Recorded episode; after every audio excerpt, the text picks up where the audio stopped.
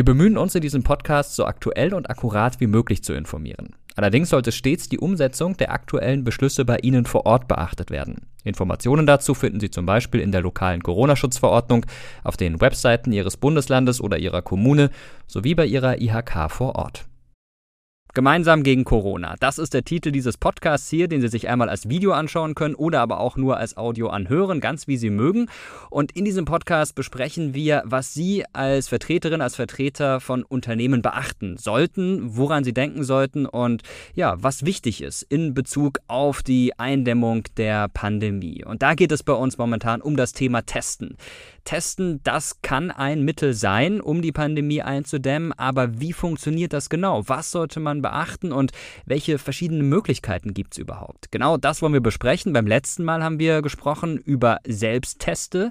Dieses Mal soll es gehen um das Thema Schnellteste und wir wollen das wieder besprechen mit unserem Experten, nämlich Thomas Friedrich. Er ist Geschäftsführer eines Unternehmens für Gesundheitscheckup und Coaching und uns wieder zugeschaltet. Hallo, Herr Friedrich. Hallo, Herr Deutschmann, ich grüße Sie. Beim letzten Mal haben wir gesprochen über Selbstteste. Wir haben zum einen gelernt, Plural von Test ist nicht Tests in diesem Fall, sondern Teste und wir haben sehr viel über das Wesen dieser Selbstteste erfahren. Wer da nochmal reinhören möchte, kann das gerne in der ersten Folge machen von Gemeinsam gegen Corona. Jetzt wollen wir sprechen über Schnellteste.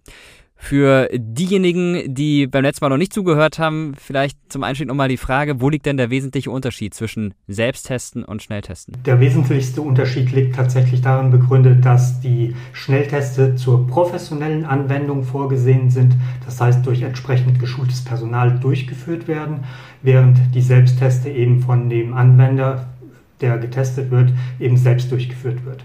Da gehen bei dem einen oder anderen vielleicht direkt die Alarmglocken an. Geschultes Personal, braucht man das dann im Unternehmen? Muss man also jetzt, ich weiß es nicht, äh, Krankenpfleger einstellen oder womöglich sogar Ärzte, Ärztinnen, die das dann übernehmen? Naja, ursprünglich war das tatsächlich so vorgesehen, dass die Schnellteste ähm, zur professionellen Anwendung vorgesehen sind. Das heißt, eben entsprechend durch medizinisch geschultes Personal ähm, durchgeführt werden sollten. Ähm, inzwischen gibt es eben eine Möglichkeit, dass eben auch geschultes Personal aus den Unternehmen, also ähm, qualifiziert werden, um eben auch die Testung durchzuführen. Das können dann also Laien sein, die dann einen entsprechenden Workshop, eine entsprechende Fortbildung machen. Wie kann man diese Leute denn schulen lassen? Wo geht das? Da, da gibt es entsprechend äh, verschiedenste äh, Weiterbildungsveranstaltungen. Das kann beispielsweise bei den Johannitern oder beim Roten Kreuz sein. Ähm, da sind, gibt es entsprechend äh, Schulungen zur Qualifizierung von entsprechenden Helfern. Auch bei der DEKRA gibt es solche Anwendungen. Also es gibt eine Reihe von Anbietern für diese Schulungen. Sind die kostenpflichtig? Ähm, in der Regel wird da eine kleine ähm, Gebühr erhoben, ja. Wie viele Leute braucht es denn für diese Tests? Reicht da, wenn man eine Person hat, die das durchführt? Braucht man ein ganzes Team? Wie kann man den Schlüssel umrechnen? Sagen wir mal bei einem Unternehmen mit 100 Mitarbeitern, die zweimal die Woche getestet werden. Ja, das äh, hängt natürlich ein bisschen tatsächlich von der Anzahl der Mitarbeiter ab, äh, wie viele Personen man dann braucht und in welcher Zeit man im Grunde die Testungen durchführen möchte. Das sollte natürlich äh, in den Unternehmen jetzt ähm, relativ zügig äh, vonstatten gehen, wenn man da eine regelmäßige Testung vornehmen möchte. Ich sag mal, so eine grobe Faustformel sind so 30 Personen pro Stunde, ähm, die man mit einem äh, Team von ja, zwei Leuten, also einer, der den Abstrich entnimmt, die andere Person, die das Ganze dokumentiert, durchführen kann wir kennen das als eine Ergänzung noch, vielleicht noch so ein bisschen aus so ähm, ja, aus den Fernsehbildern, wo ähm, die Leute mit dem Auto durch so eine Teststation durchführen. Da ähm, erfolgt der Abstrich noch schneller, da kann man die Kapazität vielleicht auch noch ein bisschen steigern. Da ist natürlich klar, das muss im Unternehmen passieren. Bei den Selbsttesten gab es ja auch die Möglichkeit, haben wir beim letzten Mal besprochen, dass man das zu Hause macht, dass man den Leuten die Sachen schickt. Das geht in diesem Fall nicht. Man muss also vor Ort sein. Wie sieht es denn von der Dauer aus? Bekommt man das Ergebnis genauso schnell wie bei den Selbsttesten? Ganz generell gibt es zwischen Schnelltests und Selbsttests keine nennenswerten Unterschiede. Die Auswertezeit für die Teste liegt in beiden Fällen so zwischen 10 und 20 Minuten. Ganz wichtig ist jedoch, dass die Probenentnahme ähm, richtig erfolgt. Und da gibt es bei dem Laienanwender eben doch schon das eine oder andere Mal Schwierigkeiten, dass eben genügend Abstrichmaterial ähm, entnommen wird. Und eben auch bei der Testauswertung geschehen schon mal kleinere Fehler. Es sind beispielsweise drei oder vier Tropfen ähm, exakt auf die Testkassette aufzutropfen. Und da passieren doch schon mal dem Laien ähm, ja, kleinere Fehler und deswegen kann es eben zu einer höheren Fehlerquote bei der Testung durch den Laienanwender kommen. Bei den Schnelltesten geht man eben davon aus, dass die ähm, geschulten Helfer in der Abstrichentnahme und eben auch in der Testauswertung entsprechend geschult und qualifiziert sind. Für mich klingt das erstmal so, als wären die Selbstteste in diesem Fall die einfachere Variante, weil die jeder bei sich selbst durchführen kann. Grundsätzlich ist das natürlich so, dass ähm, wenn die äh, Teste selbst durchgeführt werden, der Aufwand äh, deutlich geringer ist. Ähm, es ist allerdings gar nicht so einfach für den Laien, so einen Test durchzuführen. Und ähm, da ist dann letztlich auch der äh, Unterschied begründet, denn ähm, für die Zulassung eines Selbsttestes ähm, muss der Test entsprechende Kriterien erfüllen, dass er eben auch von dem Laien angewendet werden äh, kann. Also ein Unterschied ist beispielsweise schon die Abstrichentnahme. Wir haben bei dem Prof Test zur professionellen Anwendung oft äh, den Abstrich, der aus dem tiefen Nasenrachen oder Rachenraum äh, entnommen wird, während bei den Selbsttesten ähm, der Abstrich Tupfer nur so in den vorderen Nasenraum, also in die ersten sagen wir mal, zwei bis zwei, drei Zentimeter eingeführt werden muss. Und ähm, dann bedeutet es entsprechend, dass die Selbstteste eine Anleitung mitbringen müssen. Ähm, die muss leicht verständlich für den Anwender sein. Das ist bei den Schnelltesten nicht immer unbedingt äh, erforderlich. Und ähm, es muss auch eine deutschsprachige Anleitung ähm, für einen Test in Deutschland eben entsprechend haben. Wie sieht es denn mit der Zuverlässigkeit aus? Gibt es da Unterschiede oder sind die Teste gleichwertig? Also das Auswertungsverfahren ist in den meisten Fällen das gleiche. Es gibt eben Teste von dem gleichen Hersteller, ähm, die ähm, als Schnelltest zugelassen sind, aber eben auch als äh, Selbstteste. Der Unterschied liegt dann tatsächlich darin äh, oder ist dann meist darin zu finden, dass ein anderes ähm, Stäbchen, also ein anderer Tupfer zur Abstrichentnahme beigefügt ist und eben, dass die Anleitung einfach besser aufbereitet ist und eben so für den Laien verständlicher ist. Das heißt also, für ein Unternehmen braucht man in diesem Fall ganz banal einen Raum, man braucht Personal, je nach der Anzahl der Leute, die man da entsprechend testen will und man braucht das Know-how äh, bei dem Personal, die das dann durchführen können. Was ist denn noch essentiell wichtig, gerade was die Kommunikation unter den Mitarbeiterinnen und Mitarbeitern angeht? Naja, wichtig ist natürlich, dass man auch hier, aber das betrifft die Selbstteste auch, für eine gute Akzeptanz und Aufklärung bei den Mitarbeiterinnen sorgt. Ähm, dann ist aber auch hinsichtlich der Dokumentation bei den Schnelltesten ähm, gibt es da ein paar Unterschiede. Ähm, so ist es einfach wichtig, dass wenn Sie jetzt äh, einen Schnelltest durchführen, eben auch ähm, den Patienten oder den Teilnehmer entsprechend aufklären und ähm, entsprechend sich eine Einverständniserklärung zur Testung abholen müssen.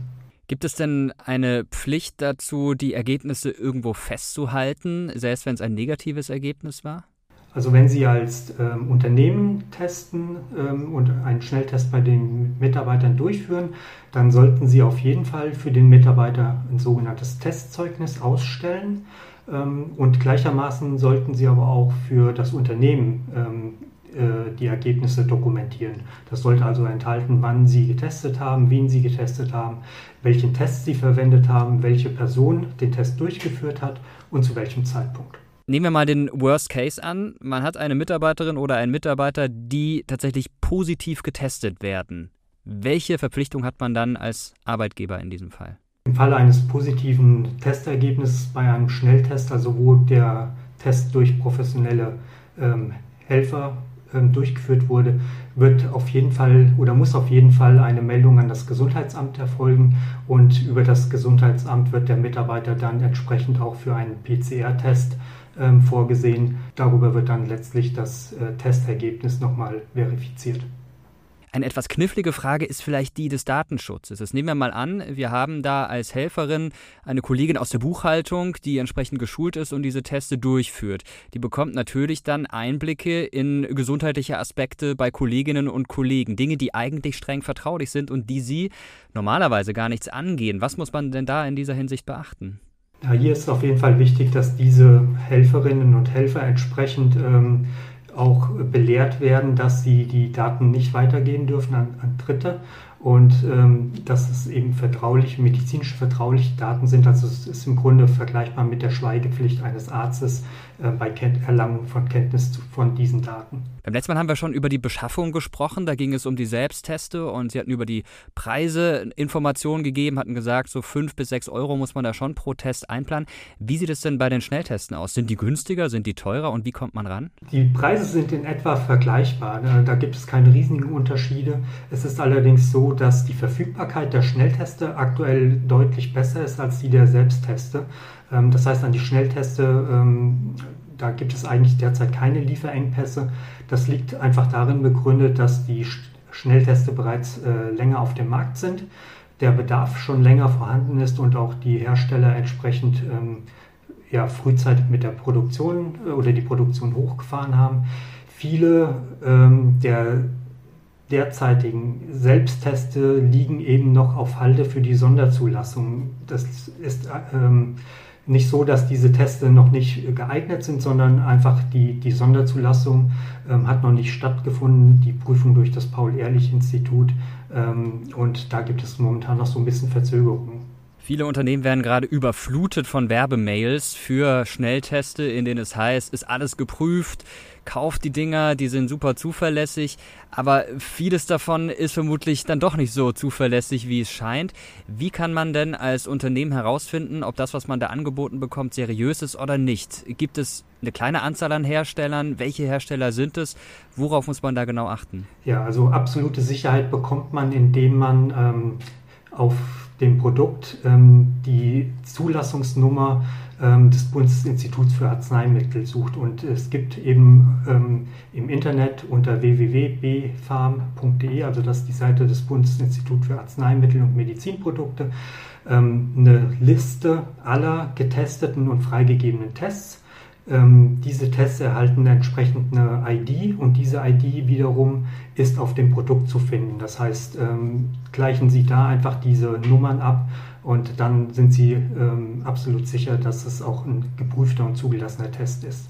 Und dann sollte am Schluss alles klar gehen. Haben Sie abschließend noch einen Tipp, den Sie den Unternehmen mit auf den Weg geben wollen in Bezug auf Schnellteste? Was sollte man auf gar keinen Fall vergessen? Naja, ganz wichtig ist eben auch hier die Hygiene und äh, den Infektionsschutz zu berücksichtigen. Ähm, also diejenigen, die den Test durchführen, sollten sich eben selbst und eben auch die anderen gut schützen. Die persönliche Schutzausrüstung, ähm, also ähm, Einwegkittel, ähm, Schutzvisier, äh, Einmalhandschuhe tragen, eben für diejenigen, die den Abstrich entnehmen, aber auch eben für die, die das Ganze dokumentieren ähm, man ist da eben schon ein bisschen einfach, steht da unter Infektionsgefahr und da sollte man sich einfach gut schützen. FFP2-Masken nicht zu vergessen.